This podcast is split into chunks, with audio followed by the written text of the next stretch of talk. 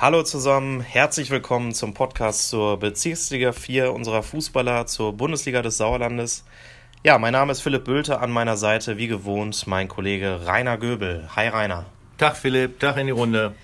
So, ganz klar ist natürlich, wir mögen keine Eintönigkeit, denn wir wollen natürlich Spannung und das Gute ist, an der Tabellenspitze ist es seit dem vergangenen Spieltag wieder spannender geworden. Kann man so sagen, oder? Richtig, denn zu Tabellenführer FSV Bad Württemberg-Leiberg, der ja spielfrei hatte, hat der FC Ape Wormach mit dem 1 0 Sieg beim VfB Basbech jetzt nach Punkten gleichgezogen. Beide Teams haben zurzeit 15 Zähler.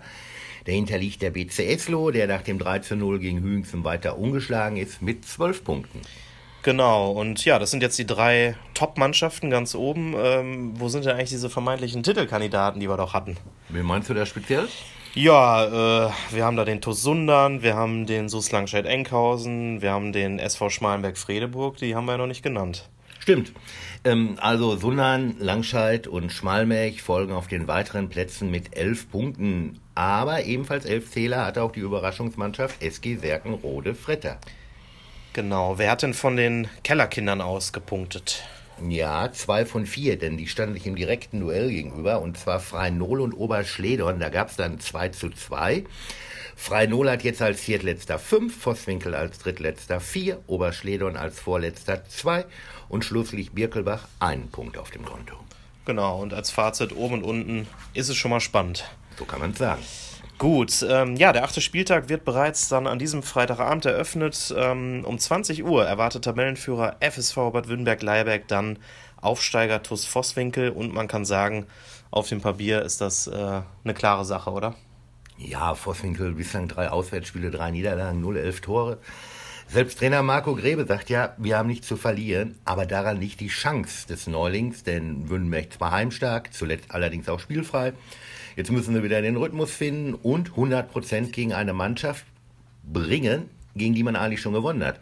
So müsste es allerdings kommen, wenn es eine Überraschung geben soll. Mhm. Aber wir müssen jetzt hier nicht auf Spannung machen, denn es wird keine Überraschung geben. Mein Tipp 4-1 für Württemberg. Ja, das klingt eher anders als eine Überraschung. Ne? Ja.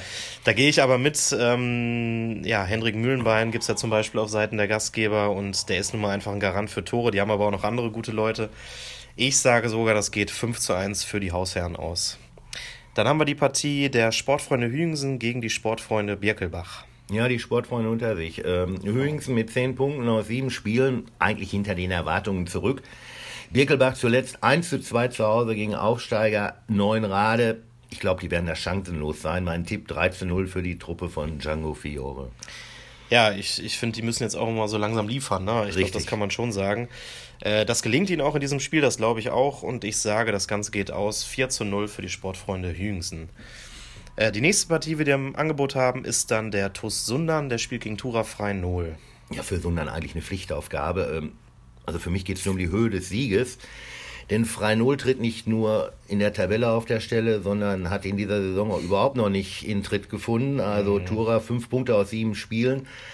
Für mich geht es in dieser Saison bei denen nur um einzig und allein um den Klassenerhalt. Die Mannschaft ist nach den Abgängen von Hülsmann, Stoltefaut sowie dem verletzten Banjik um 50 Prozent schwächer geworden. Also das haben sie bis jetzt nicht aufgefangen. Mhm. Mein Tipp 4-1 für Sundern. Ja, so ein äh, Qualitätsverlust, das ist für jede Mannschaft, glaube ich, schwer aufzufangen, ne? aber klar. Äh, ich glaube, der TUS wird mehr Probleme haben, aber am Ende trotzdem gewinnen und zwar mit 3 zu 2. Äh, weiter geht's dann mit dem Spiel TUS Neuenrade gegen den FC Assinghausen, Wiemringhausen, Wulmringhausen. Und die Frage, sind denn beide Aufsteiger im Soll? Ja, ich würde ja sagen. Ne? Neuenrade hat nach dem Auswärtssieg in Birkelbach jetzt acht Punkte auf dem Konto. Assinghausen nach dem 3 zu 0 gegen Langscheid sogar zehn. Oft hilft ja bei der Drei-Punkte-Regelung dann Remis nicht weiter. Hier allerdings glaube ich doch, wenn beide einen Punkt holen und so endet die Partie auch 2-2. Okay, ich kann ja nicht jedes Mal in der Tendenz mitgehen, deswegen sage ich jetzt mal was anderes und setze da mal auf Asvivu, äh, wie es so schön abgekürzt heißt, und sage, es gibt einen 2 zu 1 Erfolg. Dann haben wir noch drei Derbys im Angebot. Äh, Derby Nummer 1 ist das Altkreisduell im Kreis Brilon zwischen dem SV Oberschledern Grafschaft und dem VfB Marsberg. Ja, äh, Oberschledern hat zuletzt beim 2 zu 2 in Franolen 0-2 Rückstand aufgeholt, also auch einen Punkt für die Moral geholt.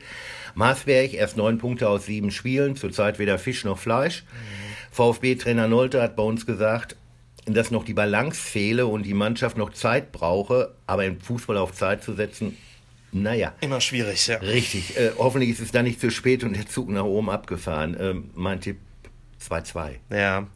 Äh, ich mache mir jetzt auch beim VfB Marsberg keine Freunde, denn ich glaube, es ist jetzt mal so langsam Zeit für den ersten Saisonsieg des SV Oberschleder und Grafschaft.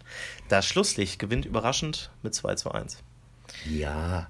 So, äh, Derby Nummer 2 ist das Spiel SG Serkenrode Fretter gegen den BC Eslohe. Ja, man kann auch Verfolgerduell sagen. Ne? Serkenrode Fünfter mit 11 Punkten, Eslohe Dritter mit 12 Punkten und Eslohe weiterhin die einzige Mannschaft, die noch ungeschlagen ist. Und die sind besonders mental monsterstark. Also die haben schon dreimal 0 zu 2 Rückstand aufgeholt. Ähm, Sergenrode allerdings hat unter der Woche äh, im Olper Kreispokal mal kurz Westfalenligist Gerlingen ausgeschaltet. In der Meisterschaft gab es zuletzt allerdings ein 3 zu 5 in Schmalmech und 2 zu 2 gegen Marsberg. Zeigt er die Kurve nun nach oben oder nach unten? Wir werden sehen. Mein Tipp, sie zeigt nach unten 3-2 für Eslo. Ja, auch der BC Eslo hat eben eine starke Mannschaft und ich glaube auch, die gewinnen das Spiel mit 2 zu 0. Schließlich kommen wir noch zu Derby Nummer 3 und das ist die Partie FC Ape Wormbach gegen den SV Schmalenberg-Fredeburg. Ja, ähm, Ape ist Zweiter, äh, richtig gut drauf, konstant und vor allem kompakt. Er hat sieben Gegentore in sechs Spielen. Äh, Schmalenberg dagegen mal top oder flop, äh, also alles andere als konstant. Mhm. Zuletzt 5 zu 3 gegen Sergenrode, aber Schmalenbeck auswärts erst ein Punkt. Mein Tipp 2-1 für Ape. Ja, das hatten wir ja auch schon mal thematisiert. Es gab schon knackige Worte aus Schmalenberg, ne? ja. unter anderem von Spielertrainer Merso Mersowski. Äh, jetzt kommt es da irgendwie auch darauf an, die guten Vorsätze mal auf den Platz zu bringen und deswegen sage ich, dass die Schmalenberger einen Punkt holen. Und ich glaube, das habe ich vorher noch nie im Podcast äh, getippt, äh, es gibt 0-0. Ein ganz langweiliges 0-0. Oder ein spannendes. Mal gucken. Ja.